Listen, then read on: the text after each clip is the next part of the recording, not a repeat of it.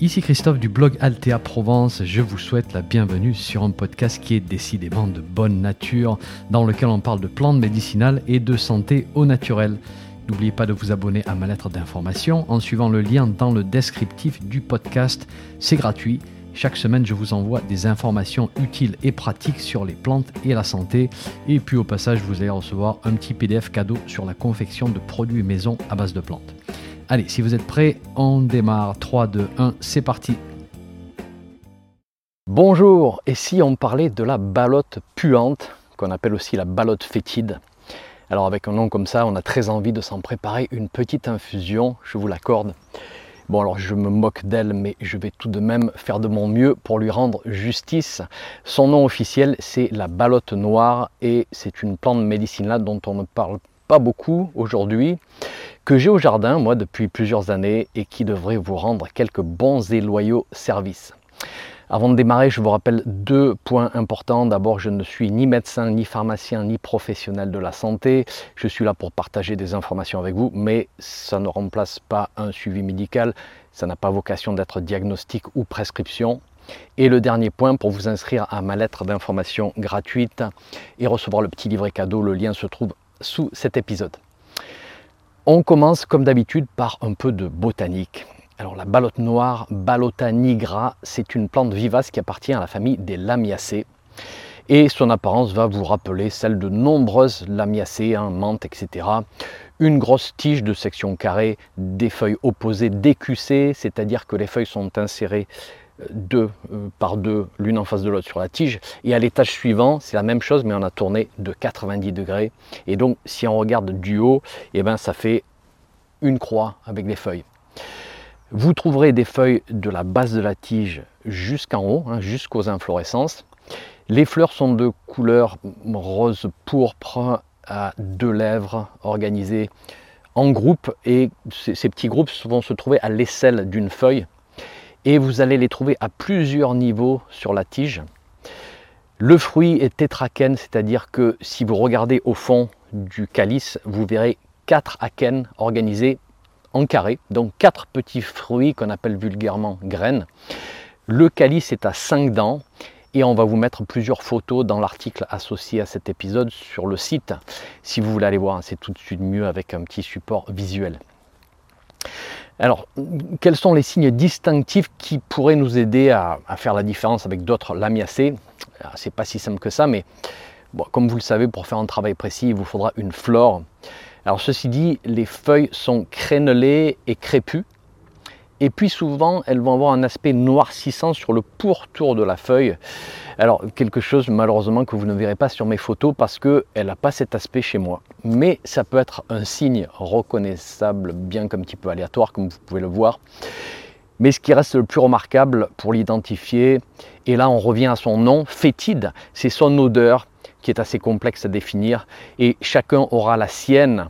Euh, en général, on trouve que ça sent pas très bon. je ne vous cache pas.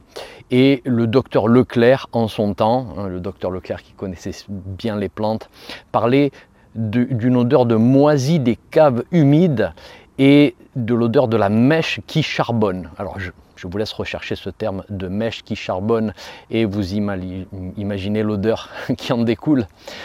Alors pour moi, il y a aussi une odeur verte, une odeur d'herbe coupée.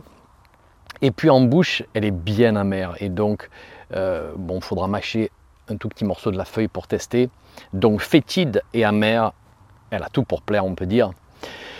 On peut confondre avec le lamier maculé, lamium maculatum, bien que le lamier, si vous regardez les photos, aura des feuilles plus dentées et plus incisées.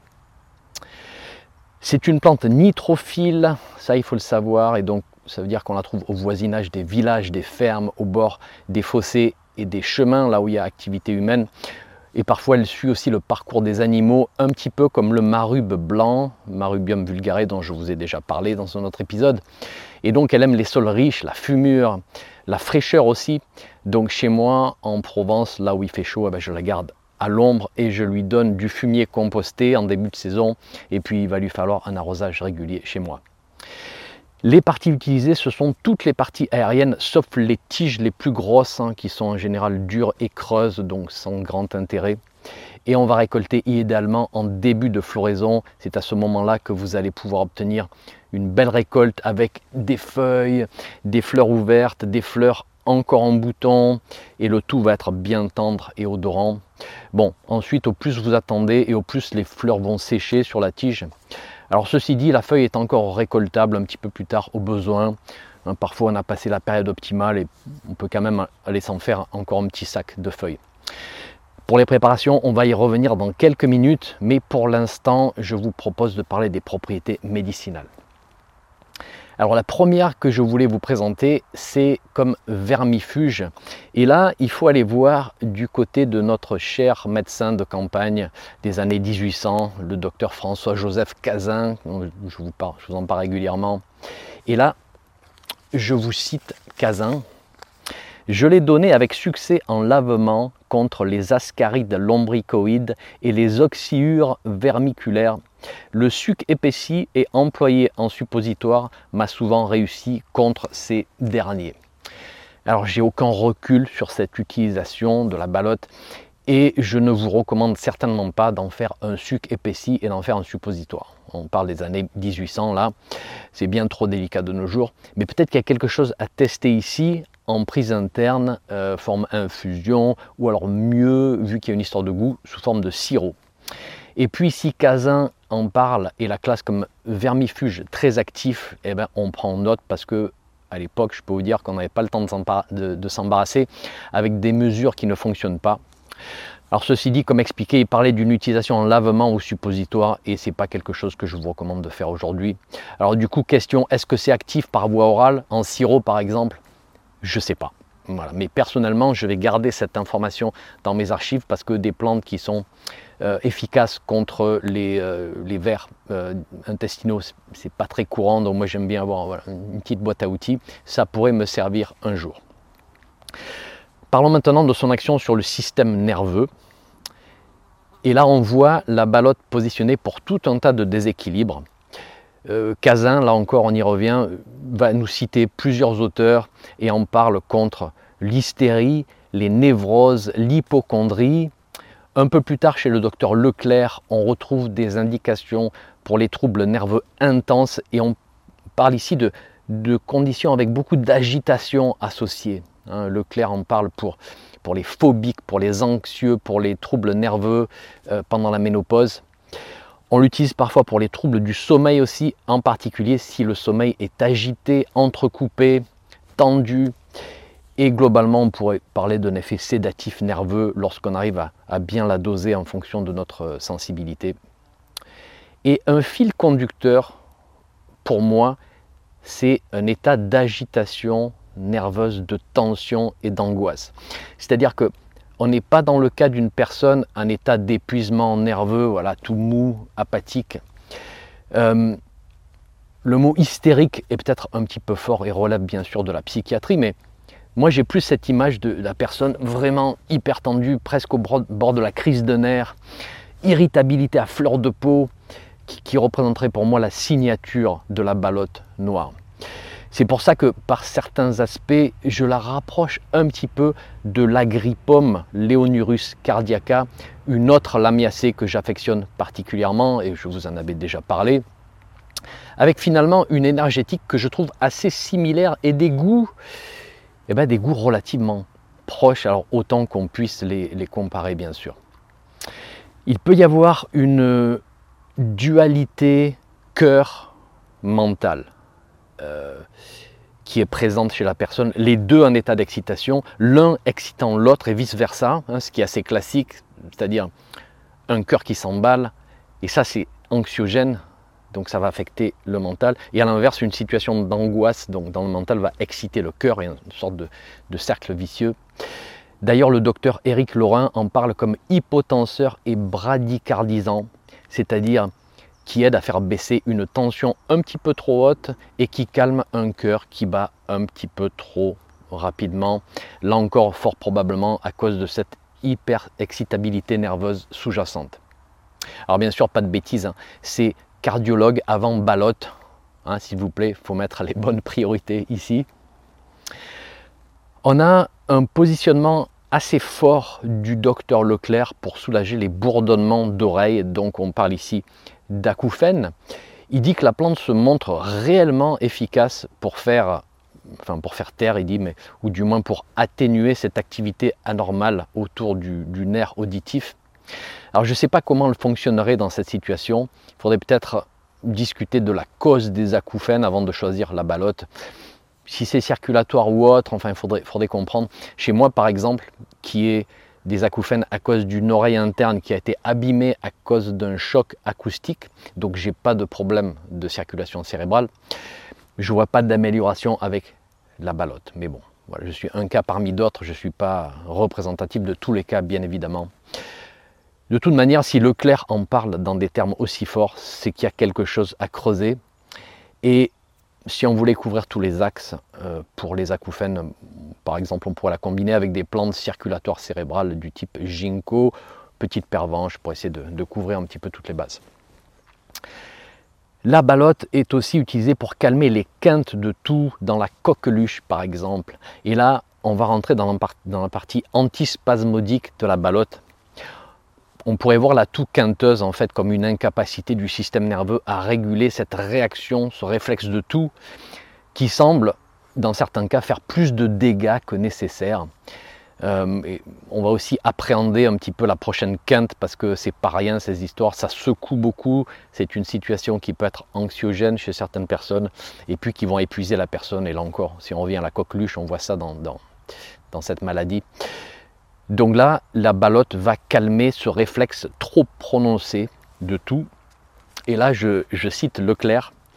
Sous son influence, les quintes diminuaient d'intensité et de fréquence. Les sujets accusaient moins d'anxiété avant l'accès, moins d'abattement après, et souvent même une crise imminente avortée immédiatement après ingestion du remède. Donc on voit ici une efficacité assez remarquable dans les mots de Leclerc. On y pensera aussi pour toutes les toux d'origine nerveuse, les toux irritatives qu'on a du mal à arrêter et qui peuvent nous rendre un petit peu chèvre pendant la nuit par exemple. Et la meilleure forme ici, ça serait le sirop euh, préparé avec un bon miel qui lui aussi va avoir une activité régulatrice de la toux sèche. Et pour finir, on a une propriété antispasmodique des muscles lisses. Ceci ne nous surprendra pas. Euh, on l'imagine bien en train de relaxer des nerfs un petit peu partout dans le corps qui sont, qui sont trop tendus et qui crampent. Donc indiqué dans les crampes digestives ainsi que les crampes menstruelles. Le docteur Laurin en parle aussi pour les spasmes et les crampes des voies biliaires lorsqu'il y a colique hépatique par exemple. On va maintenant passer aux préparations et ici on écoutera le docteur Leclerc qui nous dit que la seule préparation qu'il juge potable, c'est l'alcoolature, donc teinture préparée à partir de la plante fraîche. Il recommande 20 gouttes par jour et par année d'âge chez l'enfant qui a la coqueluche. Et pour les adultes, il recommande plutôt une à deux cuillères à café. Donc là, on monte les doses pour tous les cas de, de névrose, donc pour le système nerveux. Chez Fournier, on voit des doses qui sont plus basses avec 25 à 40 gouttes 4 fois par jour pour euh, les états nerveux. Par contre, il monte à une cuillère à café le soir pour les insomnies. Ensuite, il y a l'infusion. Moi, je trouve que c'est une, une bonne forme, enfin du moins une forme efficace, préparée à partir de la plante fraîche ou sèche. Moi, j'ai testé frais au jardin ou en nature, c'est vraiment, vraiment bien. Alors personnellement, j'arrive à la boire toute seule et bien dosée. Je ne vous cache pas que ce n'est pas une infusion plaisir, mais moi j'aime bien tout ce qui est amer et puis j'ai tellement bu de trucs que maintenant je crois, je crois que j'ai les papilles un petit peu anesthésiées. Éventuellement, je rajoute un petit peu de jus de citron pour l'amertume, mais ça passe bien. Alors, ceci dit, globalement, on fera bien de l'associer avec une menthe bien aromatique, par exemple, ou de la mélisse, ou des graines d'anis, ou d'autres choses pour couper un petit peu ce, goût désagréable. Euh, pour les quantités fournies, recommande 15 à 30 grammes de plantes sèches par litre d'eau. Et chez Valnay, c'est directement 30 grammes de plantes sèches par litre d'eau. On parle ici d'un adulte de 70 kg. 2 à 3 tasses par jour. Et je vous dirais que ce sont des dosages des années 1950 à 1980. Donc mon conseil pour les sensibilités actuelles, commencez par de faibles quantités et testez pour voir si la plante vous convient et passe bien chez vous. Le sirop, comme évoqué plus haut, euh, très, bonne, forme pour les, euh, pour les problèmes de toux ou pour masquer le goût, euh, masquer bien sûr grâce à une substance sucrante. Et que ce soit pour l'infusion, la teinture ou le sirop, plusieurs prises par jour peuvent être nécessaires en fonction de la situation. Et puis je vous laisse aller sur mon site pour explorer tout le, processus de fabrication pour ces différentes formes. Concernant les précautions d'emploi, on va d'abord regarder la toxicité. Alors j'ai trouvé ici et là des affirmations qui ne comportaient aucune référence détaillée, donc il a fallu que, j'aille pas mal gratter et fouiner. Et j'ai trouvé des informations intéressantes dans une thèse de pharmacie qui date de 1996 je vous mets toutes les références sur mon site, comme d'habitude, si vous voulez aller consulter ces documents. Et dans cette thèse, on voit deux autres références qui datent de 1982 euh, et 1989. Donc ça commence vraiment à dater tout ça, mais je pense qu'on n'a rien de mieux. Et dans ces études, on a constaté une absence de toxicité aiguë sur animaux avec différentes formes et différents dosages administrés. Alors bien sûr, il reste la question au sujet d'une toxicité chronique éventuelle. Et pourquoi est-ce qu'on se pose cette question? Eh bien parce que certains centres de pharmacovigilance dans le passé ont noté des cas d'atteinte hépatique, donc du foie, qui restent somme toute très rares, mais qui ont été euh, rapportés chez l'enfant en cas de dépassement de la posologie conseillée, et ceci pour une préparation qui contient de la balotte ainsi que trois autres plantes et des excipients. Donc déjà, vous savez ce que je vais vous dire, impliquer la balotte avec certitude dans ce genre de cas, c'est compliqué. Ceci dit, les experts en la matière ont émis l'hypothèse suivante. Ils nous disent qu'il est possible que les diterpènes de la balotte, comme ceux de la germandrée petit chêne, Teucrium camaedris, soient toxiques pour le foie, bien que là encore la toxicité hépatique provoquée par la germandrée, serait plutôt à ma connaissance dû aux alcaloïdes pyrrolysidiniques. Si je vous ai perdu, pas d'inquiétude, je vous comprends, ce sont des discussions complexes. La conclusion, je vous rassure, on va faire très simple. La toxicité au court terme, apparemment, il n'y en a pas, on n'a pas pu en démontrer une. La toxicité au long terme n'a pas été établie à ma connaissance. Ceci dit, par principe de précaution, vu qu'on a des éléments qui sèment un petit peu le doute, on va éviter une prise au long terme en continu. Et donc, on va faire des pauses régulièrement, ou alors on va faire plutôt une prise sur du court terme, si bien sûr c'est approprié pour les objectifs de la personne, soit soi-même, soit une personne avec qui on travaille. Alors je ne le mentionne pas systématiquement, mais sachez que par manque d'informations sécuritaires, de nombreuses plantes médicinales sont déconseillées chez la femme enceinte ou allaitante, et c'est le cas ici. Et puis je vais terminer euh, avec un petit mélange à tisane fort sympathique formulé par Gilles Corjon pour les crampes gastro-intestinales. Un mélange d'ailleurs qui me semble très bien aussi pour les crampes menstruelles. Alors pas besoin de noter, la recette est sur mon site on va mélanger 20 g de mélisse, 20 g de balotte noire, 20 g de basilic, 20 g de camomille matricaire, 10 g de graines de fenouil, 10 g de menthe poivrée, 10 g de réglisse, une cuillère à soupe de toutes ces plantes bien mélangées d'une manière homogène. Donc une cuillère à soupe pour un quart de litre d'eau, donc ça fait une tasse à thé environ, en infusion à prendre au besoin. Voilà, merci d'avoir eu la patience de m'écouter jusqu'au bout. J'espère vous avoir fait découvrir un autre petit trésor qui pousse pas loin de chez vous. Et comme vous pouvez le constater, on ne peut pas aborder les plantes médicinales d'une manière simpliste à l'arrache, sinon on va passer à côté de pas mal de choses extrêmement importantes. Allez, je vous laisse et je vous retrouve très prochainement pour un nouvel épisode. Merci. Un petit message avant de vous laisser. Si vous avez aimé ce podcast, merci de laisser une évaluation sur votre plateforme de podcast favorite. Ça permettra à d'autres personnes de découvrir mon podcast et d'en profiter. Un grand merci.